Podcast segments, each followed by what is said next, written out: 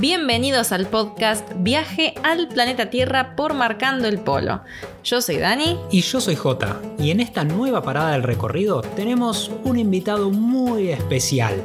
Vamos a estar hablando con Marwan. Él es teólogo islámico y viene a derribar muchísimos mitos sobre el Islam y también a contarnos más sobre el Ramadán, el mes sagrado para los musulmanes que están viviendo ahora mismo.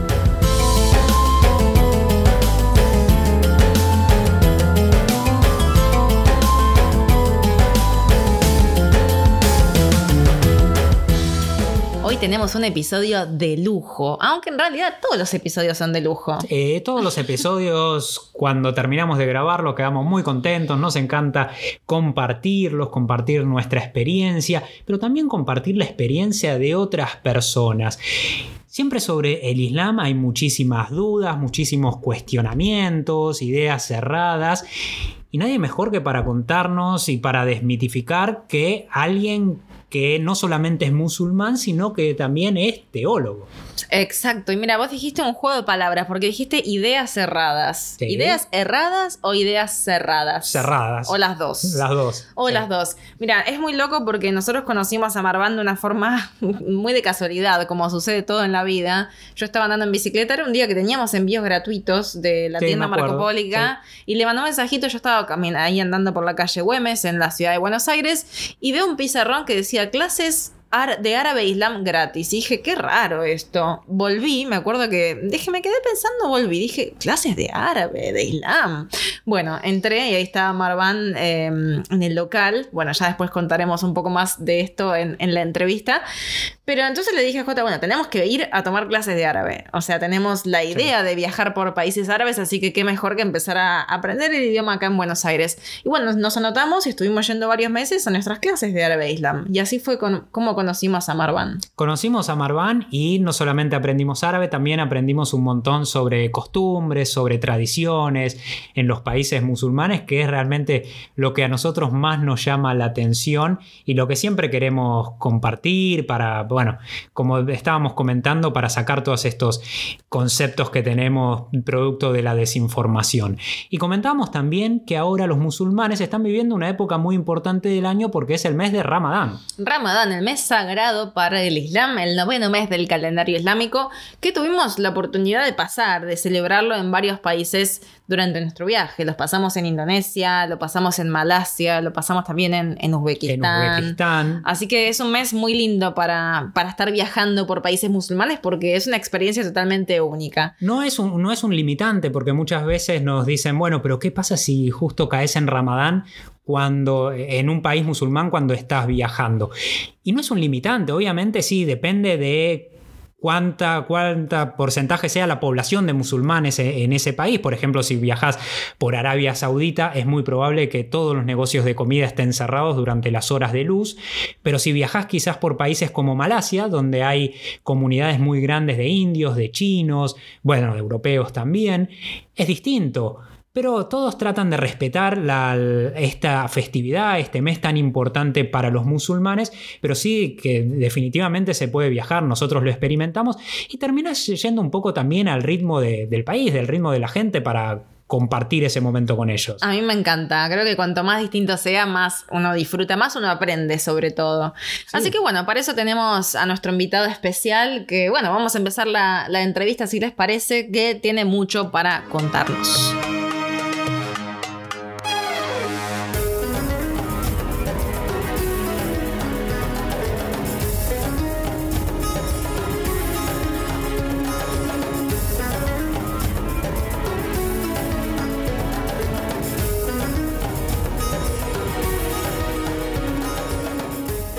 Assalamu alaikum, Marwan, Ramadán Mubarak, ¿cómo estás? Assalamu alaikum, la paz con ustedes, chicos.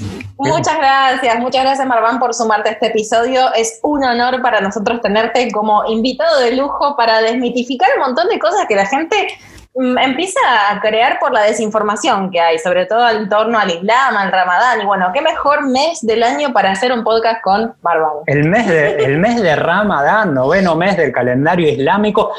Yo te saludé con un Ramadán Mubarak que vendría a ser como un feliz Ramadán. ¿Está bien a esta altura el Ramadán? Porque ya estamos pasando la mitad del Ramadán. ¿Se hace solamente al principio o en cualquier momento se puede saludar?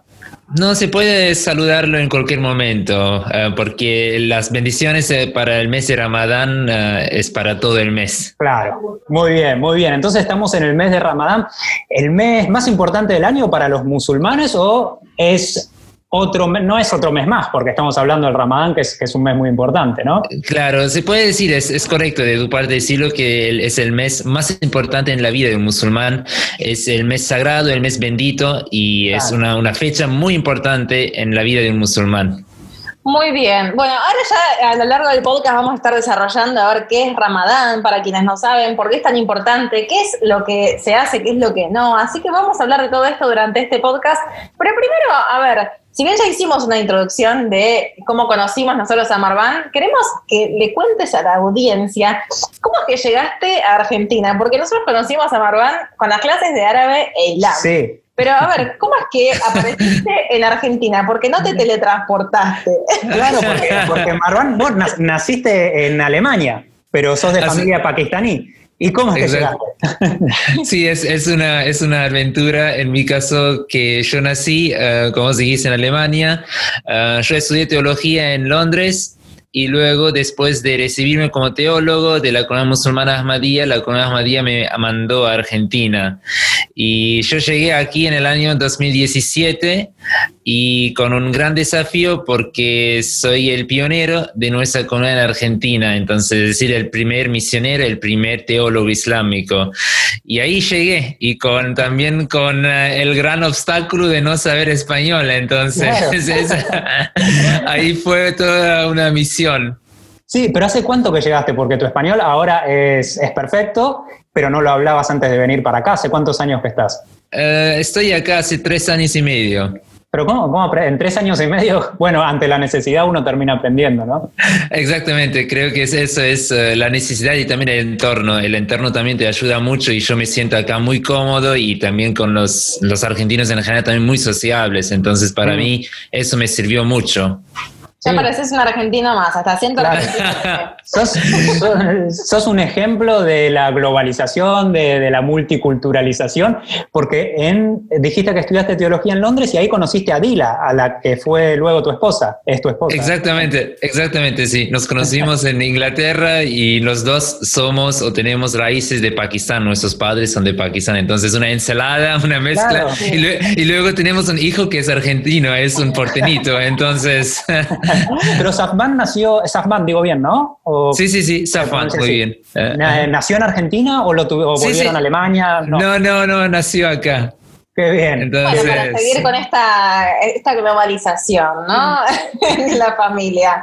Qué bien. Genial. Entonces, bueno, acá llegaste a Argentina en 2017. Nosotros te conocimos hace ya casi dos años en realidad, porque fue en el 2019 que yo estaba andando en bicicleta, veo un cartel que decía clases de árabe e islam, me acerqué, ahí estaba Marván que me recibió con una sonrisa, eh, los brazos abiertos para darnos la bienvenida a J, a mí y a un montón de gente que se interesó a este mundo ¿no? de, del árabe, de las clases de árabe e islam, en la que fuimos eh, en el grupo de los viernes a pasar las tardes ahí en el local. Y ahí fue que nos fuimos interiorizando acerca de, bueno, un montón de, de preconceptos cerrados que la gente tiene sobre el islam y es lo que le queremos transmitir a través de este podcast también. Y bueno, con la excusa de Ramadán, ahí decidimos grabar este podcast para, bueno, contestar muchas de sus preguntas que nos fueron llegando. Y quién mejor que eh, Marván, el teólogo islámico por excelencia, que nos viene acá a, responder de primera mano, ¿no? Porque muchas veces nos preguntan a nosotros, si bien tenemos un montón de, de experiencia en países islámicos, no, a ver, no tenemos el background que sí tiene Marwan. Así que, bueno,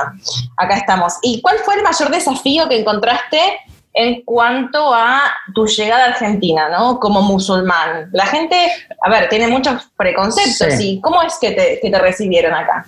Sí, creo que en ese el, gran desafío era um, en la relación con el Islam, lamentablemente hay muchas, uh, mucha ignorancia y muchos prejuicios que se basan en conceptos erróneos sobre el Islam. Entonces, cambiar esa imagen creo que es el gran desafío que cada musulmán cada musulmán practicante en el occidente lo tiene y tiene que confrontarlo constantemente, ¿no? Sea incluso ahora en el entorno de tus amigos, contactos sociales, siempre cuando surge el tema del Islam hay siempre una broma, un chiste en relación con terrorismo, con, con, violencia, con extremismo y lamentablemente se asocia Islam directamente con una minoría o con esos grupos terroristas. Uh, pero esa es una parte, en general también um, se sabe muy poco o casi nada sobre el Islam de directa mano. Toda la información llega a la gente solamente a través de los medios de comunicación. Y por eso nosotros salimos con esa iniciativa de, en vez de tener una mezquita, tener un local como una tienda, con un almacén en la calle, como la gente, en tu caso, ¿no? Como que paseando y así pueden chusmear, pueden pasar, pueden simplemente charlar. Y así surgió también la iniciativa con esas gratis clases de árabe del Islam para brindar una plataforma de diálogo, de una conversación directa y con así charlar directamente con un musulmán. Y así pudimos también informar o brindar la información a mucha gente, a muchos alumnos. Y aclaro también que ustedes eran uno de, los, de mis mejores alumnos del grupo de viernes, pero una lástima que luego lo, tenían que dejar, pero... Sí, pero retomaremos porque tenemos muchas ganas de, viajar a Medio Oriente en cuanto podamos, en cuanto termine la pandemia, y sabemos que vamos a tener que mejorar muchísimo nuestro árabe, así que vamos a, a volver. Y acá entre paréntesis, porque mucha gente va a estar escuchando este podcast preguntándose, bueno, y quiero participar. Eh, ¿Están ¿Las están dando online ahora? Sí, exactamente. Por la pandemia tuvimos que obviamente también adaptarnos y cambiamos a la forma virtual, a Zoom. Entonces ahora dictamos las clases eh, por la plataforma de Zoom. Entonces cualquier persona puede ponerse en contacto con nosotros y así anotarse para el curso. Perfecto. ¿Dónde te contactan? Eh, pueden contactarnos por las redes sociales, eh, en Instagram, Ahmadía Argentina, eh, Facebook, Twitter o simplemente pueden sacar mi WhatsApp y también a través de los chicos y así pueden contactarme y anotarse. Vamos a dejarlo en la descripción también del podcast. Lo vamos a compartir, lo vamos a compartir. Nos decías entonces, Marwan, que una de las grandes, uno de los grandes desafíos para vos fue derribar un montón de preconceptos que hay aquí en Argentina, obviamente no solamente en Argentina, pero no es un caso, no es una excepción lo que pasa acá con respecto al Islam. Vos venías de ciudades europeas grandes como Londres, en Alemania vivías en Berlín o vivías en, en, Frankfurt. Bueno, una ciudad muy grande de, de, Alemania también, donde quizás sí están más acostumbrados, tienen más contacto con el mundo islámico, ven más musulmanes en el día a día. Acá en Argentina, si bien hubo una gran inmigración de Siria, de Líbano, de Jordania, eso fue hace bastante tiempo y ahora no es muy común. Acá quizás en Buenos Aires un poquito más, en Córdoba, hay en Tucumán, pero si no, no tanto. ¿Notabas algo? Porque vos quizás caminás por la calle y no es tan reconocible que sos un musulmán, pero para tu esposa Dila, quien anda con, quien camina con, la ropa eh, islámica, con el velo, la gente sí la reconoce a simple vista. ¿Había algún cambio? ¿Cómo la trataban en la calle? ¿O, la idea que tiene la gente? ¿Preguntas y cosas así o, no? Sí, sí, uno percibe totalmente ese, cambio. Y como vos decís, en, Capital también, pero más en el interior. Nosotros una vez fuimos a Jesús María uh, porque allá nos invitaron para la, famosa festival para también participar en una o hacer una exposición del Islam. Y ahí Adila con el velo era como que el monumento de, las, de la ciudad, del pueblo, porque eran, para ellos era algo distinto, algo nuevo. La mayoría de ellos vieron la primera vez a una musulmana o hablaron incluso la primera vez con un musulmán y muchos incluso, y eso realmente también me, para mí fue como realmente muy llamativo que no sabían nada del Islam, ni siquiera sabían que es una religión y eso incluso me pasó una vez, fuimos a un comedor para hacer entrega de alimentos en González Catán y les comenté que soy musulmán, entonces me preguntaron, entonces sos de Musulmania, entonces ah, pensaban, eh, es un país. Y dije, no, yo soy de Alemania y mi compañero es argentino, pero somos musulmanes. Entonces eso también te muestra que hay mucha ignorancia y no se puede compararlo con quizás otras partes del occidente, porque es cierto, donde yo vi una diferencia es que el argentino en general tiene una muy buena postura, una muy buena onda, en, es muy curioso, si quiere saber, busca el diálogo y también eso nos pasó en las ferias del libro, en la vida cotidiana, que se acercan, la gente pregunta, incluso a mi esposa por el velo, ¿sí? quieren, quieren informarse y eso creo que es algo muy valioso del argentino. Pero por otro lado, lamentablemente el Islam o la comunidad musulmana, lamentablemente no tiene la misma visibilidad o presencia en la sociedad, aunque hubo una gran inmigración musulmana Sí, pero, por ejemplo, incluso ah, tenemos en las grandes ciudades algunas mezquitas, pero incluso no en todas las provincias hay una mezquita, no hay una presencia de los musulmanes. Entonces la gente, incluso si uno, si uno ve en las calles una musulmana con velo, incluso me pasa a mí, que me pone o me pongo muy feliz, es como que, ah, mira, veo una musulmana, ¿no? Y por ejemplo, en Occidente, en Europa, es tan común ver musulmanas con el velo y todas las mezquitas, las costumbres, y eso obviamente hay una gran diferencia. Claro, nos pasa incluso a nosotros, a veces cuando vemos musulmanes, alguna musulmana con la mezquita, nos alegramos nosotros también y, los saludamos con una salam aleikum, o incluso hemos visto muchísimo menos, pero hemos visto a veces sig de, que, bueno, los SIG que tienen un turbante muy característico y acá es muy, muy raro de ver algún SIG, o si bien sí, si hay algunos no usan el turbante porque llaman mucho la atención y la gente les pregunta mucho, nos, nos han comentado eso, pero también nos ponemos muy contentos y queremos saber, pues, como vos decís, es verdad, al, no ser tan común, quizás como en las grandes ciudades europeas, el argentino tiene mucha curiosidad, le llama la atención y a veces eso puede llegar a ser quizás para ustedes un poco incómodo, que los estén mirando, quizás alguien los, señale, como que son distintos, como nos ha pasado tantas veces a nosotros en otros países viajando. Sí, pero Juan, en ese sentido creo que esta es como una característica, virtud um, del argentino, que nosotros personalmente lo percibimos yo y mi esposa, que... Um, te, se acercan con mucho respeto y vos percibís que es una curiosidad positiva, no es como que por prejuicios, no es por un rechazo, sino que es simplemente curiosidad, ¿no? Entonces eh, la gente se acerca, incluso te mira, sí, siguen mirando, ¿no? Pero, pero no es como que una mirada de rechazo o discriminación, ¿no? Sino que es simplemente algo nuevo. Y eso incluso en las preguntas. Obviamente, ah, en ese sí el argentino es más directo que en el caso, por ejemplo, un alemán y te hacen directamente la pregunta ¿por qué usas un velo? O es cierto que ustedes son tan violentos o el tema del, del, extremismo, terrorismo, ¿no? Pero creo que por otro lado también eso muestra que tiene esa curiosidad, ¿no? Para abrirse, para acercarse y a preguntar directamente, lo que quizás en otras culturas, por la timidez, uno quizás no se abre o no, no, no aprovecha la oportunidad.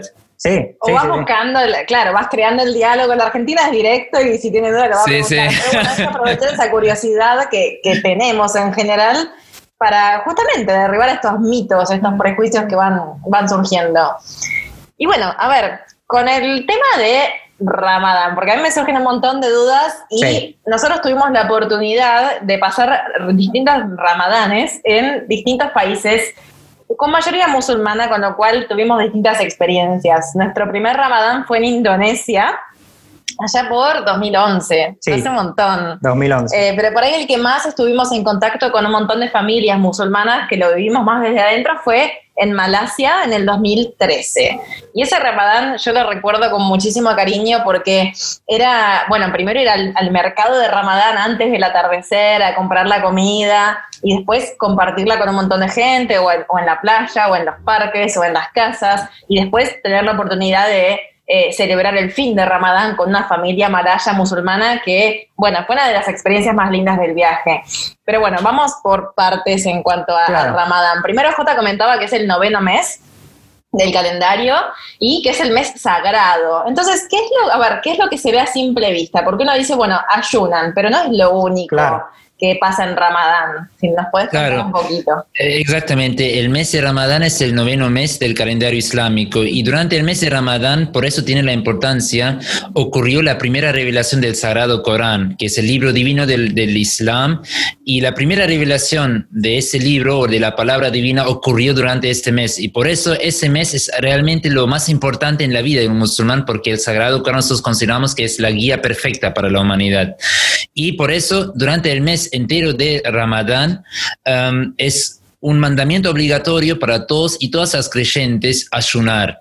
Y como vos dijiste, y lo anticipaste muy bien, que no es solamente ahora hacer una dieta o abstenerse de alimentos o bebidas, porque eh, eso sería muy superficial, sino que el Islam uh, va y presenta un concepto mucho más profundo y el medio, o en realidad abstenerse de comida, de bebidas o relaciones sexuales durante el ayuno, es un medio para lograr algo mucho más profundo, algo más espiritual. Y es decir, en esencia, en resumen, que uno deja durante el ayuno la comida física y busca la comida espiritual. Es decir, que vos apagas las distracciones, las preocupaciones mundanas, materiales y más te centras más en, tus necesidades, en el bienestar espiritual y buscas en ese sentido el renacimiento de tu espiritualidad. Eh, uno quiere mejorar su nivel moral y espiritual e incluso llegar hasta el punto más alto de su espiritualidad durante este mes. Claro, entonces, eh, como decíamos, no solamente incluye el ayuno, abstenerse de las relaciones sexuales, sino que también de los malos pensamientos, podría ser. Eh, eh. exactamente, exacto. Por eso, por ejemplo, incluso el profeta Mohammed, la paz el fundador del Islam, dijo que si uno durante el ayuno solamente padece hambre y sed, pero no se abstiene de mentiras o mala conducta, entonces Dios no requiere tal ayuno. Es decir, que el ayuno en realidad es un medio, es un escudo, como el profeta dijo, que es un escudo, una forma de protección contra malas conductas, malos pensamientos, tus propias, eh, las agresiones y tu, contra tu propio ego.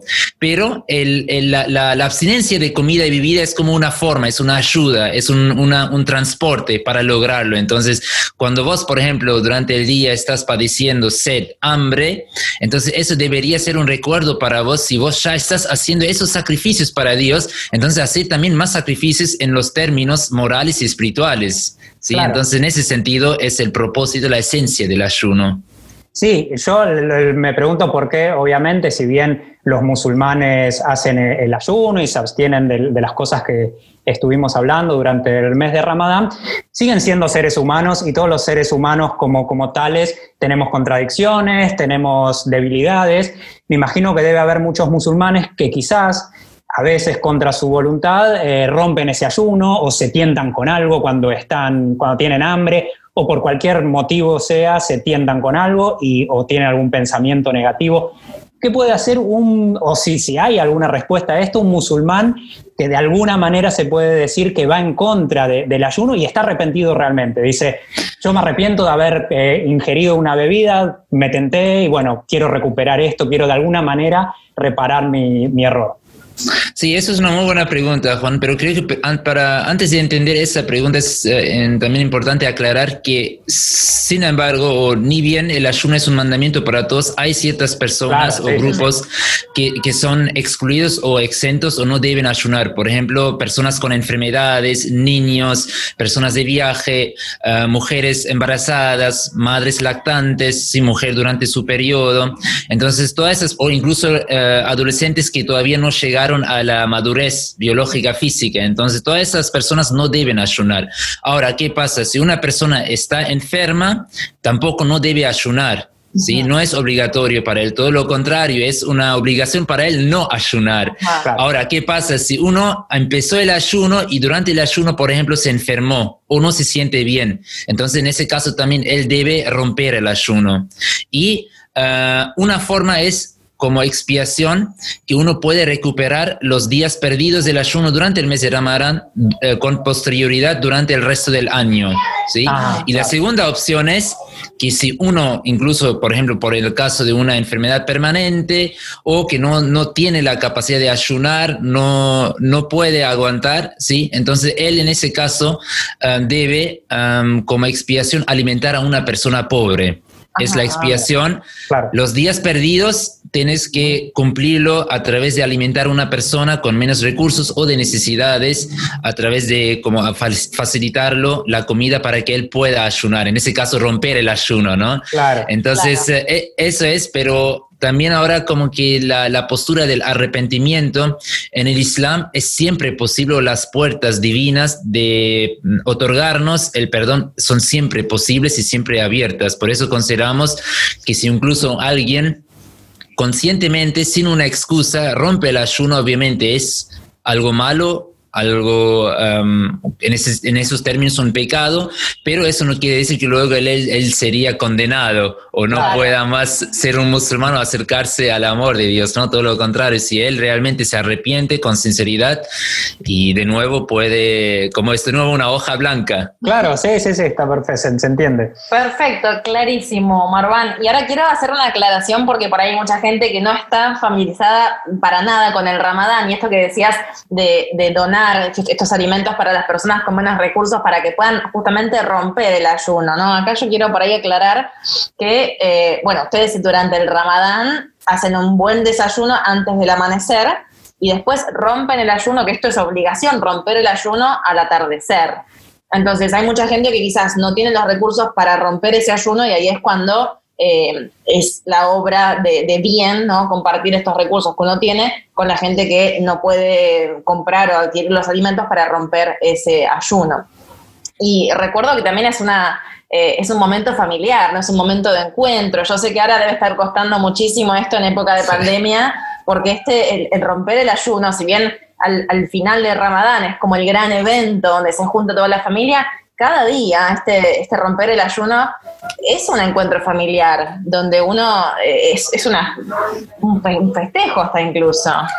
E, exactamente, como ustedes lo, seguramente también lo habrán observado, que incluso afuera de Ramadán el Islam hace hincapié o pone mucha énfasis en la vida social, en los lazos fraternales. Por eso nosotros incluso rezamos cada día, idealmente cinco veces una mezquita.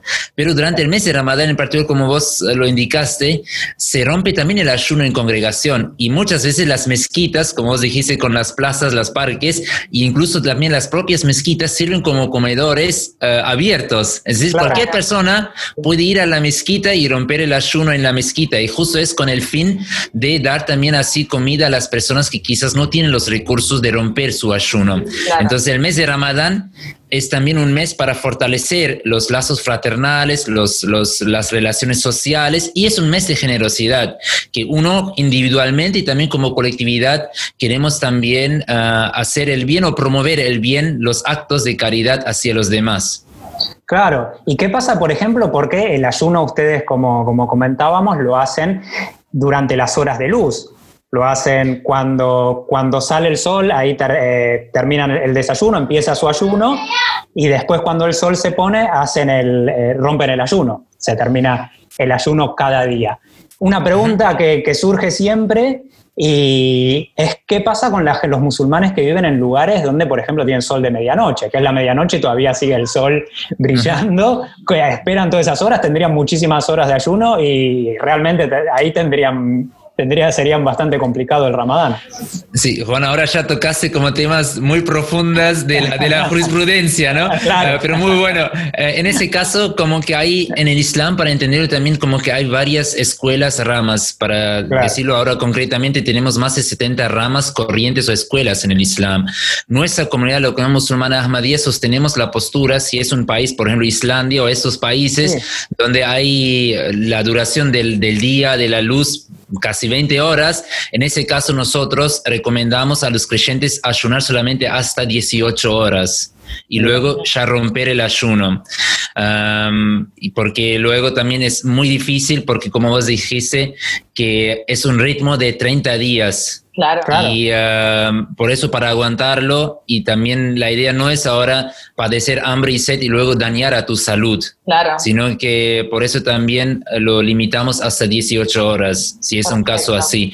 Pero hay comunidades y teologías o escuelas, también para aclararlo, que no están de acuerdo quizás con nuestra postura y hay musulmanes que realmente lo hacen estrictamente en, esta, en ese concepto. Claro, eh, eh perdón, porque mucha gente por ahí no sabe que tampoco consumen agua durante la hora de luz. O sea, el ayuno es ayuno total, eh, ni siquiera nada de líquido, ¿no? Que por ahí a veces no se entiende eso. Claro, y para los y para, los argentinos ni siquiera mate, entonces para ellos sí, sí, sí, sí, Eso sería muy difícil, porque he escuchado también eh, quizás algunas distintas posturas del Islam que sostienen que en esos casos quizás habría que seguir el horario oficial de Meca de, la ciudad sagrada para, para los musulmanes. Sí, eso como que también un muy buen punto y te informaste muy bien, Juan. Me alegro. Eso, entonces, un, de nuevo para mí, un muy satisfecho que mis alumnos siguen aprendiendo.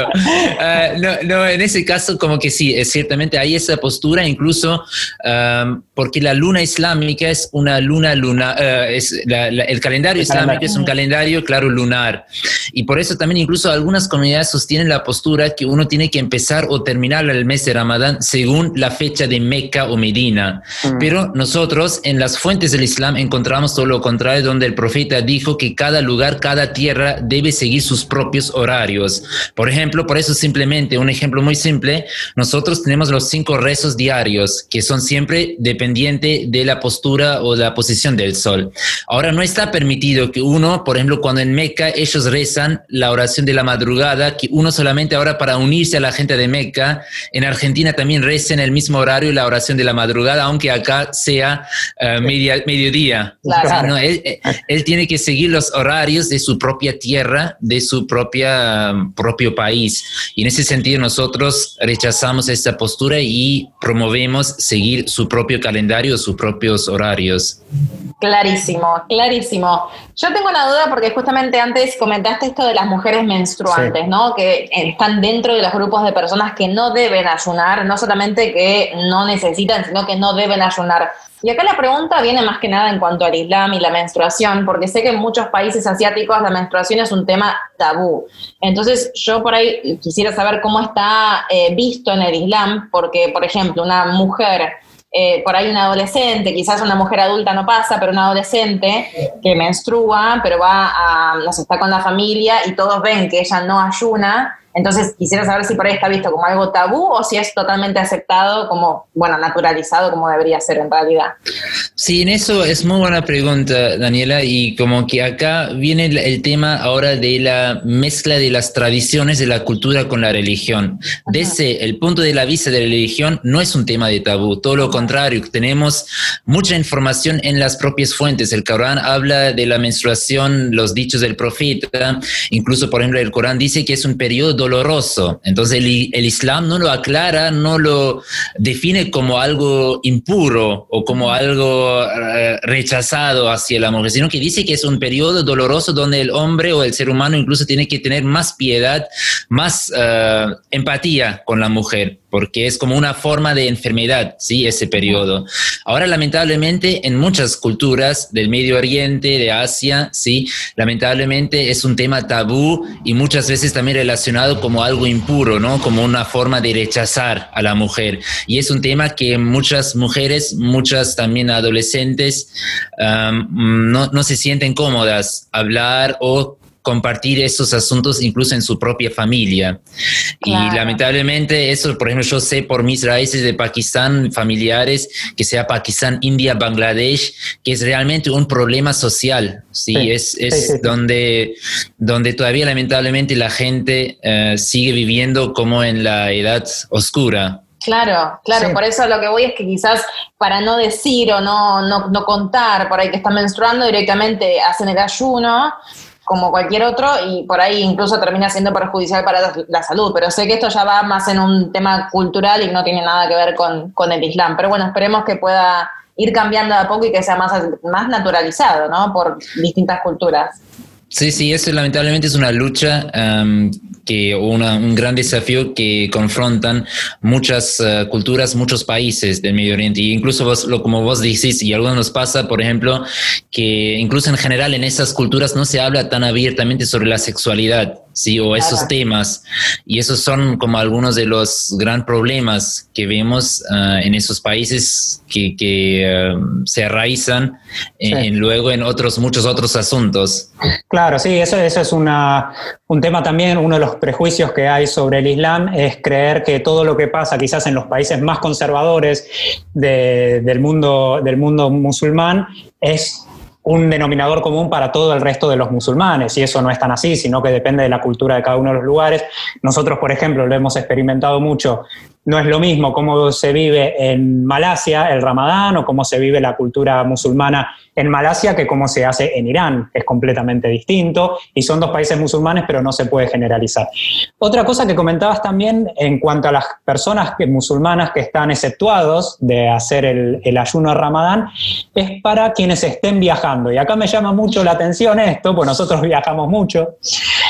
Y quiero saber si eso hace referencia a los viajes como eran en la época en que fue escrito el Sagrado Corán, las caravanas de, mercaderes que iban por el desierto y lógicamente ellos al hacer, hacer un ayuno al rayo del sol en el medio del desierto podrían morir y sería muy dificultoso. Si también aplica ahora, una persona musulmán que está viajando también está exceptuado de. claro, está viajando por India y dice, bueno, me tenté con un gulab jamun, con una ragola y no pasa nada porque estoy viajando. ¿Eso es así o, no? Sí, ese sigue el criterio del viaje, existe todavía. Ah, obviamente no podemos ahora comparar eh, las dificultades del viaje ahora en el mundo tan avanzado con del siglo VII, pero el viaje, el criterio en el Islam ahora no, no se prescribe una distancia distancia, sino que el criterio del viaje en el Islam es cuando uno sale de su vida cotidiana, de su rutina. Porque incluso ahora si uno tiene que viajar, ahora sea una distancia de 10 kilómetros, pero vos salís de tu rutina cotidiana, entonces ya padeces por el ayuno dificultades y luego además el viaje. Y por eso el Islam ah, nos da ese alivio y nos da la posibilidad de luego después recuperar el ayuno. Pero lo que es importante es como que no existe una distancia ni un criterio que hay que salir de una ciudad a la otra, eso es considerado viaje, sino que simplemente puede ser ahora incluso un viaje de 15 kilómetros de un punto al otro, pero si vos salís de tu rutina diaria, entonces un viaje. Por otro lado, pasa ahora, como muchas de acá, la gente trabaja en capital, pero vive en el interior, en el conurbano. En ese caso, es parte de su vida cotidiana, de su... Ah, de su rutina, entonces no es considerado un viaje. Entonces la definición del viaje es realmente hacer un esfuerzo extraordinario. Claro, tampoco vale irse de viaje todo el mes de Ramadán para escapar del ayuno. Sí, sí, claro. Exactamente. No, porque aparte también para, para, los musulmanes es, uno quizás lo piensa como que es algo muy forzoso, muy costoso, si bien obviamente hay para, para mucha gente que sí, pero en general por lo que hablamos nosotros con los musulmanes es un periodo festivo, de alegría, de compartir con la familia, con amigos. Sí, sí, es, es como que vos eh, realmente nosotros cuando termina Ramadán lo extrañamos, porque realmente es el mes donde nosotros nos sentimos más puros, más eh, elevados espiritualmente, porque como ya explicamos, no es solamente abstenerse o padecer hambre y sed, sino que realmente mejorarse moralmente como ser humano, ¿sí? Y también como que eh, cambiar muchos, muchos hábitos, ¿sí? Y luchar contra su propio ego. Eso es justo el jihad, lo que hacemos durante el mes de Ramadán, esa lucha contra su propio propio ego y en ese sentido como que lo consideramos como realmente una bendición. Clarísimo, clarísimo. Mira, nos quedaríamos hablando horas y horas con Marván. Siempre nos pasa lo mismo que se, vuela el tiempo. Yo no sé cómo hace, pero vuela el tiempo. nos, queda ya dos minutos nada más de, tiempo para esta entrevista en este podcast. Eh, bueno, primero que nada, yo te quiero agradecer antes de hacer el, el, cierre, agradecer por tu tiempo, por tus conocimientos y porque siempre que te preguntamos algo, alguna duda, estás del otro lado para respondernos de una forma muy clara, ¿no? Que es lo que realmente se necesita porque, a ver, hay, muchas veces que hasta lo básico hay que por ahí explicar para desmitificar. Entonces, bueno, queremos agradecerte tu predisposición para estar siempre del otro lado y respondernos todas las dudas y sumarte, bueno, con tu tiempo y tu conocimiento. Y quiero agregar también que para todos los que están escuchando el podcast Viaja al Planeta Tierra y tengan dudas sobre el Islam, mejor que preguntarnos a nosotros miles de veces va a ser preguntarle a un musulmán, preguntarle a alguien como Marván. Eh, les vamos a dejar sus su contactos para que puedan hablar con él. Lo escucharon, es clarísimo todos los conceptos que da, así que vayan a la fuente, eso nosotros siempre lo decimos, tienen dudas sobre el judaísmo, sobre el islam, tienen dudas sobre alguna cultura, traten de ir lo más cercano a las fuentes posibles, que va a ser quienes les van a dar la, la respuesta más acertada. Y algo, Marván, para cerrar, algo que quieras comentar, algún mensaje que quieras dar aprovechando este espacio a la gente que está escuchando. No, eh, ante todo quiero felicitarlos a ustedes por su trabajo y también agradecerles por esa oportunidad, ¿no? Creo que eh, realmente yo lo considero como un acto muy noble de su parte, que me ayudan que ayudan a cualquier musulmán aquí en Argentina en derribar los mitos y en transmitir el conocimiento verdadero. En ese contexto, realmente les agradezco por toda su predisposición y su aporte. Muchísimas gracias, chicos. No, gracias. Y creo que, a ver, es lo que tratamos nosotros desde nuestro punto de vista, desde, nuestro, desde el rol de la palabra, ¿no? Como siempre decimos, la palabra tiene muchísimo poder cuando se la usa de la forma correcta y desde nuestros libros, desde nuestras publicaciones en Instagram, desde que entendimos el, el porqué de nuestro viaje, ¿no? Y aunque ahora no estemos viajando, bueno, las fronteras pueden estar cerradas, pero la curiosidad no está ahí, así que bueno, esto también es una forma distinta de viajar hacia otras culturas, así que bueno, muchísimas gracias, Shukran. y bueno, esperamos que mucha gente se acerque a, tus conocimientos después de este podcast. Gracias, shukran. Gracias, assalamu alaikum, gracias chicos. chao, chao, gracias Marwan. Muchísimas gracias.